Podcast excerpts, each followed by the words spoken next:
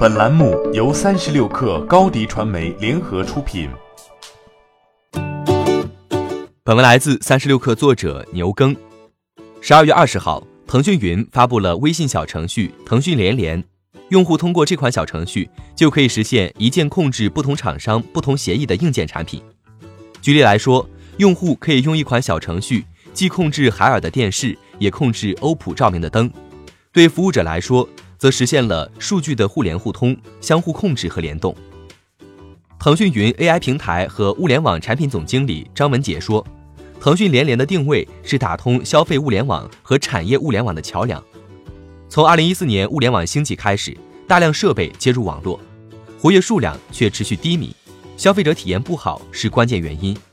而腾讯拥有大量的 C 端流量和运营经验，希望让物联网和微信应用结合。”对于节流用户的担忧，腾讯也会给合作伙伴二次开发的能力，基于腾讯连连去开发属于品牌的内容。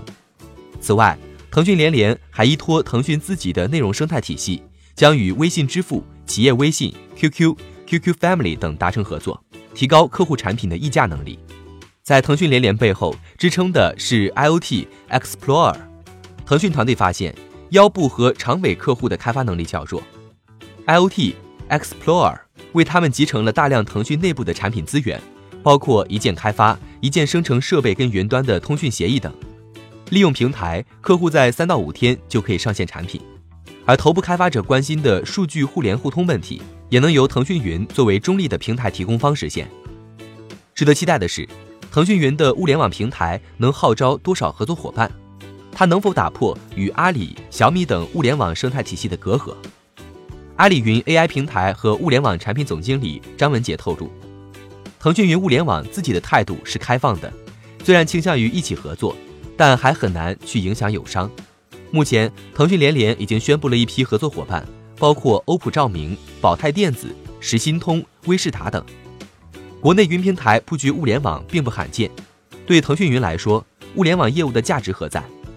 张文杰告诉三十六氪，更多公司在上面提供服务。必然让他们成为腾讯云的用户，最终也会选择腾讯云的相关其他产品。此外，能服务好这些客户，未来给他们带来更多增值服务，也是团队在下一个阶段探索的东西。欢迎添加小小客微信 xs 三六 kr 加入克星学院，每周一封独家商业内参，终身学习社群，和大咖聊风口、谈创业，和上万客友。交流学习，高迪传媒，我们制造影响力。商务合作，请关注新浪微博高迪传媒。